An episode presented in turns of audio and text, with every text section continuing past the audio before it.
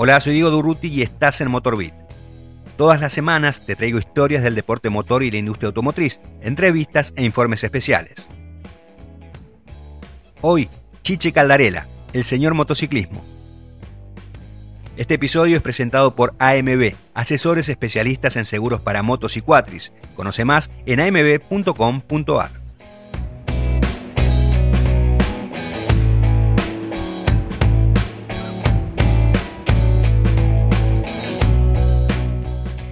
uno de los mejores exponentes del motociclismo en la Argentina, tal es así que ganó una fecha por el Mundial y se midió con verdaderas leyendas de la especialidad. Nació el 1 de septiembre de 1940 y sus padres lo bautizaron como Benedicto Hugo, pero pasó a la historia como Chiche, Chiche Caldarela en una época en la que no existía Internet y mucho menos las redes sociales, en la que la televisión era un lujo para unos pocos y ni siquiera se había inventado la palabra influencer, Caldarela se encargó de poner a la Argentina en un lugar privilegiado dentro del mundo de las dos ruedas, con actuaciones memorables. Si hasta el legendario John Surtees, el único piloto en lograr los títulos mundiales de motos y Fórmula 1, lo quiso conocer.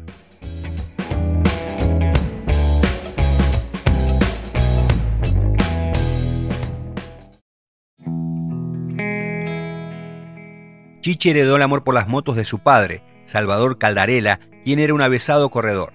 De chico se pasaba horas en el taller que compartían su papá y su tío y ahí comenzó ese sueño que luego se convirtió en realidad. El primer recuerdo que tengo con la velocidad data de cuando era muy chico, este, porque mi padre corría junto con mi tío, que era por parte de mi tío, por parte de mi madre, que lo inició mi padre a, correr allá por los años 30, en el 38, antes que yo naciera. Después, bueno, nací, fui creciendo y siempre, mi padre siempre tuvo moto de carrera, viajábamos mucho a seguirlo a él y a mi tío, y así fui creciendo. Cuando fui teniendo edad, eh, o sea, cumpliendo edad como para ir conociendo ya lo que era en sí la moto, fue un amor de, toda mi vida, porque la moto para mí fue todo desde chico. Yo iba al colegio porque tenía que ir al colegio, eh, pero yo en el cuaderno dibujaba motos. Lo único que hacía, primero dibujaba la moto sola y después aprendí a dibujar la moto con el piloto arriba. bueno, por supuesto que las notas en el colegio no eran buenas pero mi primer contacto, o sea, de subirme a la moto, me llevó mi padre arriba de una moto grande, una, una Push 250. Me sentó arriba del tanque, dado que yo siempre estaba dando vuelta alrededor de él. Me sentó arriba del tanque y me hizo agarrar el manubrio de la parte interior. Y él manejaba. En un momento me dice, bueno, ahora abrir los brazos este, y, acelerar y tratar de apretar el embrague a ver si podés. Y pude apretar el embrague, entonces yo hacía, aceleraba, apretaba el embrague y él pasaba el cambio. Y esa sensación que tuve en ese momento de empuñar un acelerador y sentir que aceleraba la moto y que yo la llevaba teniendo a mi padre manteniendo el equilibrio, eso no me lo olvido jamás. Cuando uno toma algo este, con amor y pasión, este, es algo que no se te puede ir nunca, porque si es el comienzo de algo que no sabes dónde va a llegar, o sea, uno eh, es como un sueño, este, tocar una moto de carrera, tenerla en casa, estaba en el garaje de mi casa la moto, se iban todos a dormir y yo por ahí me levantaba, me iba al garage o sea, como estaba distante de la casa, eh, cruzaba un patio y me iba al garage y sin prender la luz me sentaba en la moto de carrera y buscaba la posición que veía que hacían los corredores y era como que tenía el juguete, pero era un juguete que yo prácticamente era, era chiquito y no llegaba ni siquiera a, los, a poner los pies en los cambios. Pero bueno, pero el hecho de apilarme y, y tomar la posición de manejo era, era soñar. Eh, cada minuto que yo estaba arriba de una moto así era un sueño. Chiche quería ser piloto y en su familia lo tenían muy claro, por eso su desembarco al mundo de la competición se dio de una manera muy natural. Para mí no fue difícil porque, porque mi padre integraba una escudería que estaba Baifromeo y Ginio Basso, que se llamaba la escudería Perales para los que en aquel conocen de la época de los años 50 saben de qué estoy hablando. Y entonces eh, los fines de semana, por tener la cercanía de a pocas cuadras la ruta panamericana que se estaba construyendo, había parte asfaltada que para llegar al asfalto había que cruzar por la tierra. Y Baifromeo, que corría con una Alpino 50, me la dejaba a mí, porque yo venía del colegio a la tarde, eh, para que yo se la sentara en la Panamericana. Ya preparaba la mezcla, dejaba el tanque lleno y me decía que, bueno, que lo tenía que consumir. Para mí eso era algo tan, tan importante que ya me sentía corredor, porque la moto había que empujarla, arrancarla y después, bueno, poner los cambios, todo. Y aprendí tanto con esa motito en la Panamericana que me di cuenta lo que influía el viento, lo que influía una bajada, una subida, eh, los cambios, eh, todo, aprendí todo con esa moto sin que me dijeran algo, o sea, porque en ese momento yo estaba yo solo con esa moto y, y en la inmensidad de la ruta panamericana. No había tránsito, no había nada, así que podía estar ahí toda la tarde consumiendo hasta que se consumiera el combustible. Y esas cosas me quedaron para toda la vida. Así fue que un día llegó ese momento que tanto añoraba y a mediados de la década de 1950 se dio el gusto de correr. No es que ah, mi padre me dijo tenés que correr. No, fue simplemente subirme a la moto de carrera y un día me dice va a haber carreras de moto Puma en el autódromo. Y dice, así que me preguntó si tenía ganas. Le digo, por supuesto que sí. Y aparte era la oportunidad de que iba a tener mi primera moto. Entonces me compró una Puma y bueno, y fui al autódromo a una carrera que hacían este, los estudiantes secundarios y, tuve la oportunidad de, poder este, entrenarme y correr una carrera en el autódromo, nada más, nada más ni nada menos que en Buenos Aires. Eh, la moto, por supuesto, era una moto estándar, eh, no andaba muy ligero, pero bueno, había que doblar. La noche anterior, recuerdo que, como el día de hoy, este, no dormí, no dormí porque hasta me levantaba, iba hasta la puma, la tocaba y, hasta, no sé si le hablaba a la moto porque yo lo que quería que la moto no se parara, que, que la moto pudiera dar todas las vueltas bien sin ningún problema. Y bueno, fue así, llegar a la largada con todo el pelotón, de, eran más de 20, este, y bueno, todo para el mismo lado y allá fuimos y bueno, y, anduve ahí adelante, no, no gané, pero, pero anduve dentro de los punteros. Cuando terminé la carrera era como que había ganado un gran premio, aunque no, hubiera, no lo hubiera ganado, pero para mí en mi interior estaba que era mi primera carrera y que me sentí tan feliz de haberla podido correr. Y después me dediqué a, a correr así carreras este, por circuitos callejeros donde fui aprendiendo cada vez más y, fui cumpliendo los años. Así fue mi, mi comienzo. Caldarera no tardó mucho en destacarse, ganó carreras, campeonatos nacionales y también brilló en el ámbito sudamericano y hasta se dio el gusto de dejar su nombre grabado en los libros de historia del Mundial de Motociclismo con el triunfo que logró en la carrera de la categoría 500 centímetros cúbicos en la edición de 1962 del Gran Premio de la Argentina.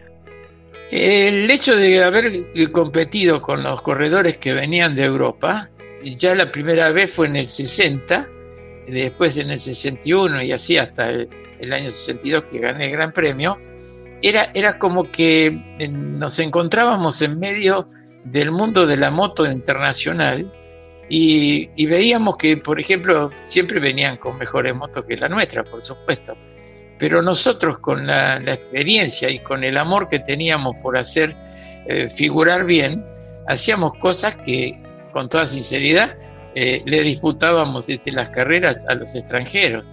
Y ahí fue donde nos hicimos conocer ante el mundo del motociclismo mundial. Haber ganado el Gran Premio de la República Argentina, lo que más me, llamó la atención, fuera de, la emoción de haber ganado, fue los premios que recibí que llegaban porque había que llenar una ficha de inscripción donde tenías que poner qué neumático usabas, qué cadena usabas, qué bujía usabas, todo un cuestionario. Entonces, como gané, me empezaron a llegar los cheques de, todas esas empresas, de todas las que yo puse en, la ficha de inscripción. Y recibí tantos premios por, toda esta gente, eh, o sea, que vendrían a ser como sponsor. Y bueno, fue la primera vez que empecé a recibir dinero con, con la moto de carrera. No, porque nosotros no corríamos para ganar este, plata porque había que poner en vez de, ganar.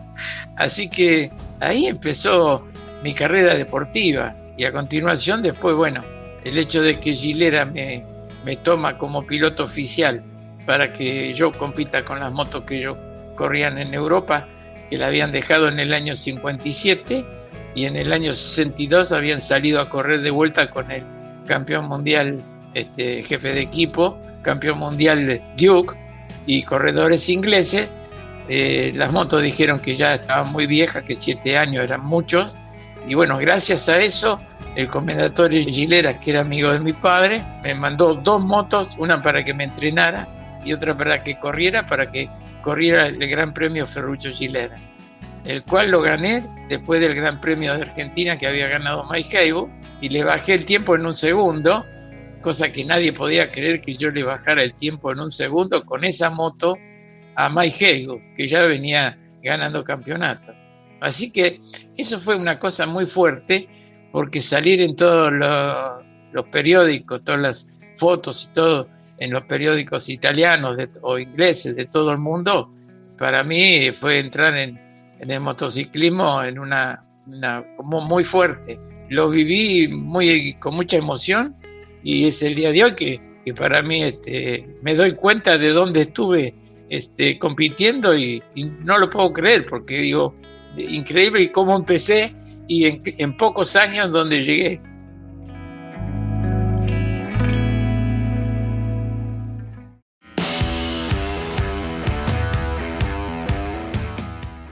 Es momento de hacer un alto en el pasado de Chiche. A sus 80 años, Caldarela está muy metido en la actualidad del motociclismo, por eso se permite analizar el presente del MotoGP. Eh, mira, hay tantas cosas para decir, pero que el motociclismo de ahora es un motociclismo tan, tan lindo, tan bueno, que la gente se despierta a las 4 o 5 de la mañana para ver una carrera de MotoGP. O sea, no ocurrió nunca eso. Por suerte las podemos ver y podemos ver cada piloto lo que hace porque con las cámaras que hay ahora, prácticamente estás viendo todo, todo, hasta creo que le, sentí la respiración al piloto.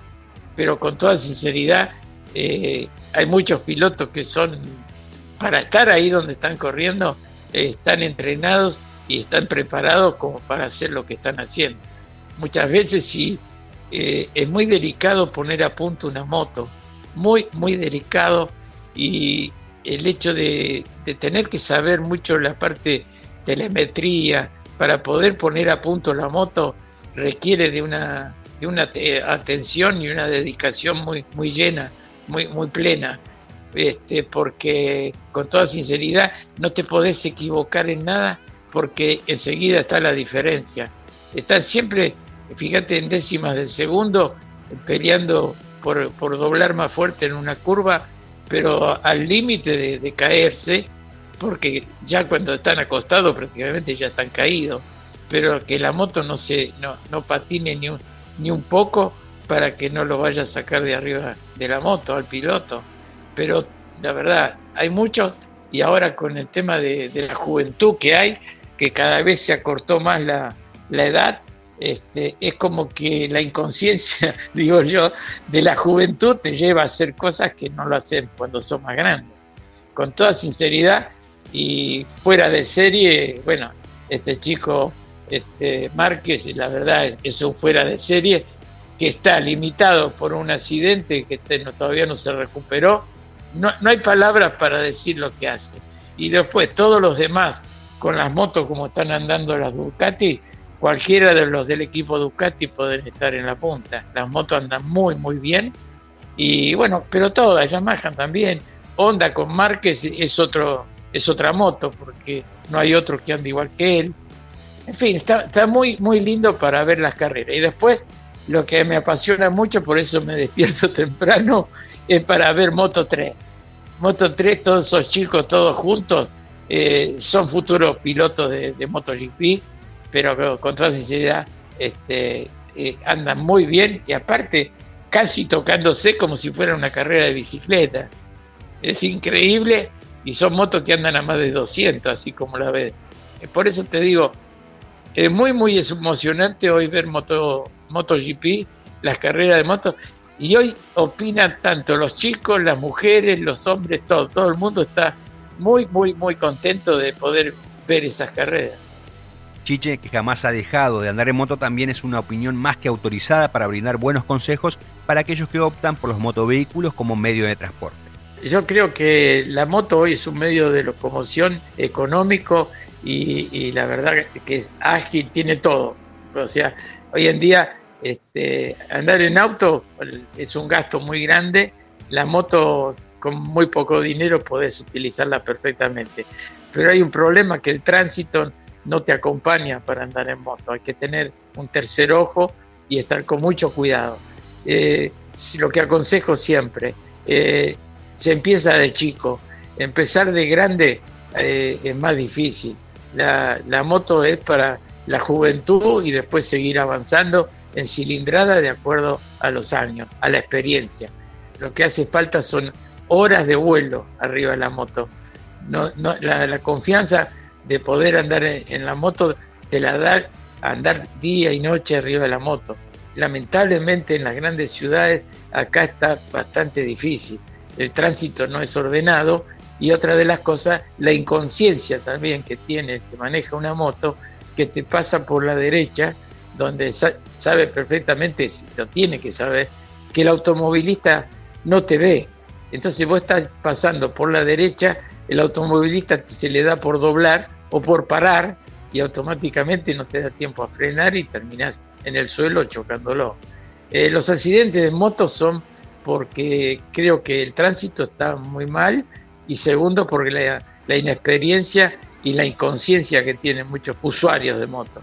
Así que si se va con, con más tranquilidad y con mucho más cuidado, y especialmente en las bocacalles, y otra de las cosas que las motos no están todas con todas las luces, todas para que se vean.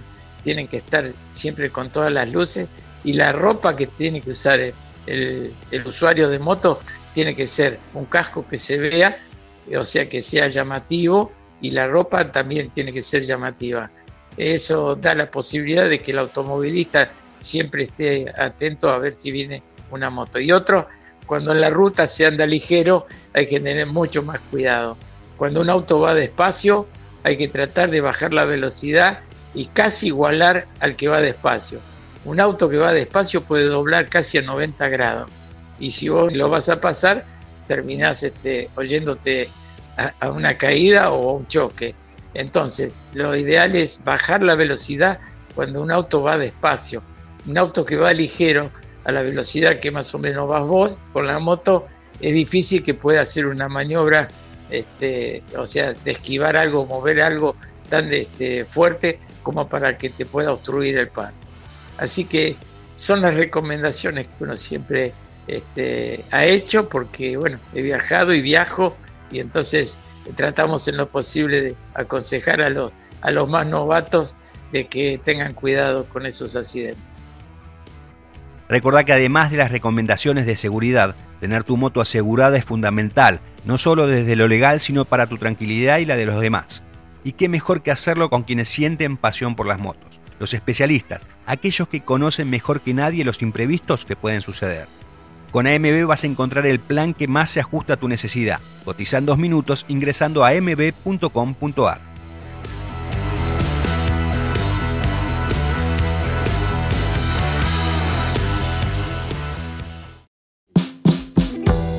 Aquel triunfo en el Gran Premio de la Argentina de 1962 y otras tantas buenas actuaciones le abrieron el camino hacia el motociclismo grande. De la mano de Chilera, Chiche Caldarela tuvo la posibilidad de correr fuera del país y hasta medirse con una leyenda, Mike Halewood. Aquella primera batalla tuvo lugar en 1964 en Daytona, en el marco del Gran Premio de Estados Unidos. Ahí Chiche luchó con una vieja Chilera 4 de igual a igual con Mike de Bike. eh, si no se me traba el cambio ese día, este, no se sabía quién ganaba. Eh, dicho por él y yo también, porque estaba esperando la última vuelta para ver dónde, dónde lo iba a pasar para poderle ganar. Y ya me lo había estudiado todo durante la carrera, pero lamentablemente, faltando pocas vueltas, se me trabó el cambio en cuarta y no pude sacar el cambio porque se trabó la selectora. Eso me llevó a que Mike Haywood, cuando termina la carrera, me viene a buscar al box y me lleva a dar la vuelta de honor. O sea, con él en el auto.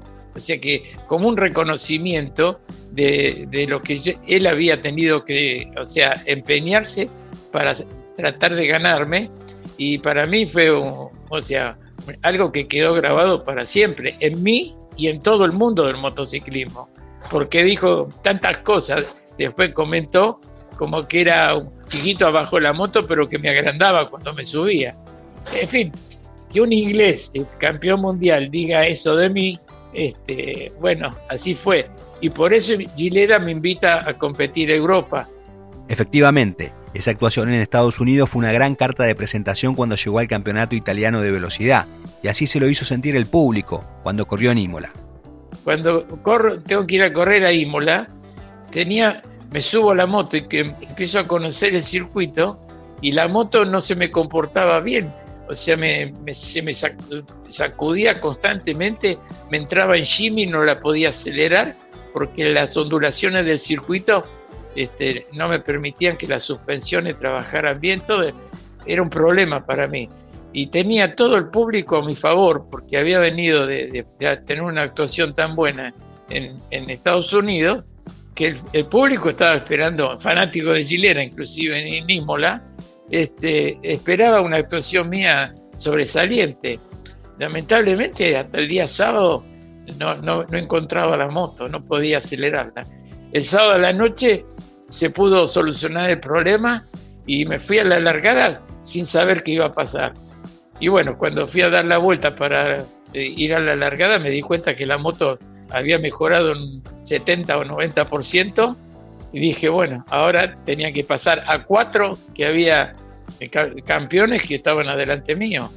Y bueno, en la primera vuelta pasé a dos y en la tercera pasé al segundo. Así que después agarré la punta y empecé a, batir récord vuelta tras vuelta, hasta que cuando terminó la carrera, faltando como 500 metros para llegar al, podio, me, invadió la gente, eh, bajó de la tribuna de la, montaña el público y me llevó andando hasta, hasta el podio. Ahí me di cuenta que había entrado por la puerta grande en Europa. Entonces, entrar en Europa con una moto siete años más vieja, estar en la punta, era algo que hoy, hoy no se puede creer. Por eso digo, ni yo creo lo que hice, con toda sinceridad. Con Haywood se batieron varias veces más ese año, como en Monza, donde fue escolta del inglés. Esa carrera, en la que Chiche se quedó con el récord de vuelta a 196 km por hora de promedio, también le permitió otra cosa, ratificar que el inglés tenía bien ganada su fama. Cuando apenas se largó la carrera, eh, yo no la quería romper la moto, entonces trataba de regalarle algunas vueltas y pasar los cambios antes que llegue al límite, pasarlo con regalarle 300, 400 vueltas al motor por las dudas entonces, cuando llegaba, por, ejemplo, a, las dos de, de, Lesmo, que son dos curvas muy, eh, o sea, bastante difíciles en Monza, yo pasaba en el medio de todo los, de, una nube de fardo de pasto que volaban. ¿Por qué? Porque Mike Haywood usaba la pista hasta tocaba con el pedalín los fardos de pasto. O sea, volaba, lo, volaba los pedazos de, los fardos de pasto y yo pasaba apilado entre medio de todo eso. haber visto eso, que ha hecho, lo que ha hecho Mike Haywood, para mí no tiene, no he visto jamás a otro corredor que haya competido conmigo, que haya logrado hacer eso que hacía él. Era un súper dotado, con toda sinceridad, y era lo más difícil ganarle a él. Como se lo, se lo dijo siempre, ganarle a Mike Haber era medio imposible.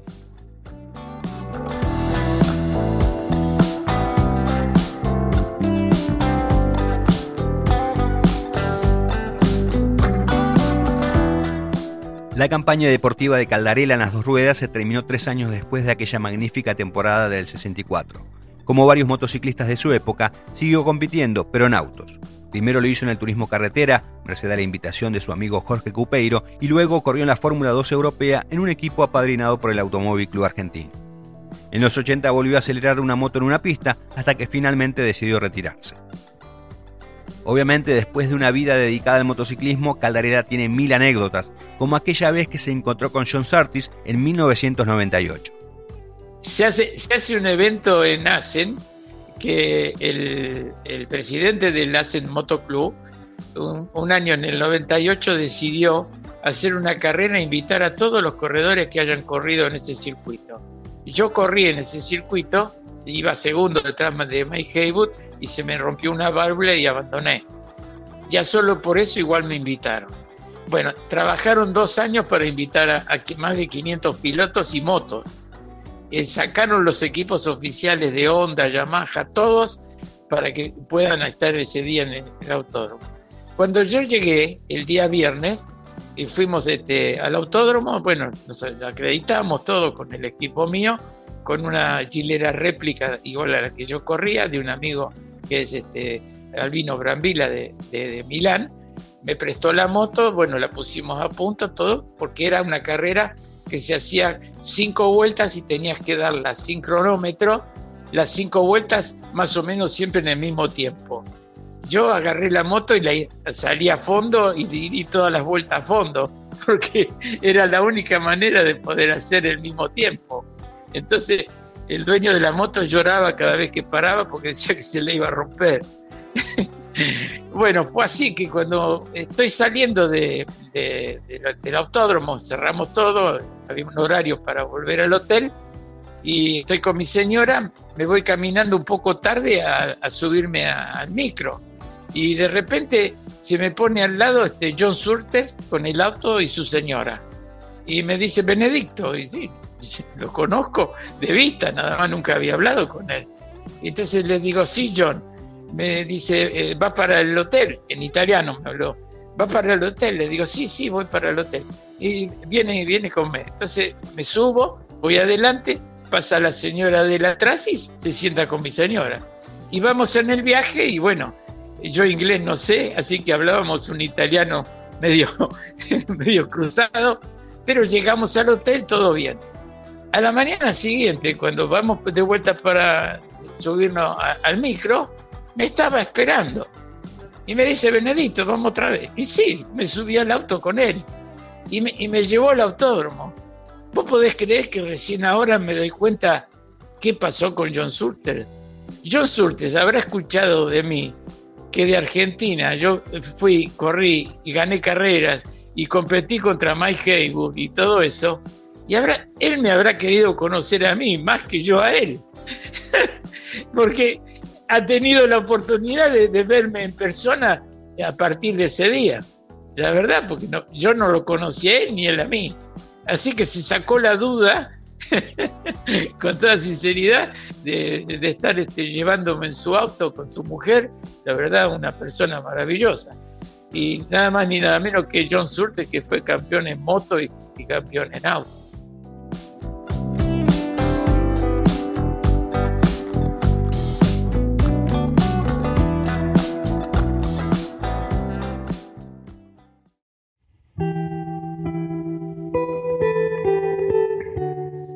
Chiche Caldarela se siente un afortunado y no lo oculta, si hasta a veces dice que le cuesta creer que él haya sido el protagonista de las hazañas que relata.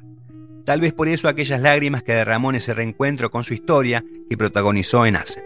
Y de repente cuando salgo a entrenar con la chilera cuatro cilindros, y, estaban todas las Massey, Norton, todas las motos de carrera de la época. Y de repente estoy en plena recta y yo digo, me puse a llorar me caían lágrimas. Y digo, eh, no sé lo que está pasando. Y, claro, ¿cómo, no iba a pasar si el olor a ricino que me dejaban las otras motos y yo pasando a otras motos en plena curva era como un volver a vivir después del año 64, en el año 98, un volver a vivir. en ese momento sí, te caen lágrimas que no sabes qué son, si de felicidad o, de qué, pero eh, con toda sinceridad, es como volver a ver una película después de tanto tiempo. Y esa película bien podría llamarse Chiche Caldarela, el señor motociclismo.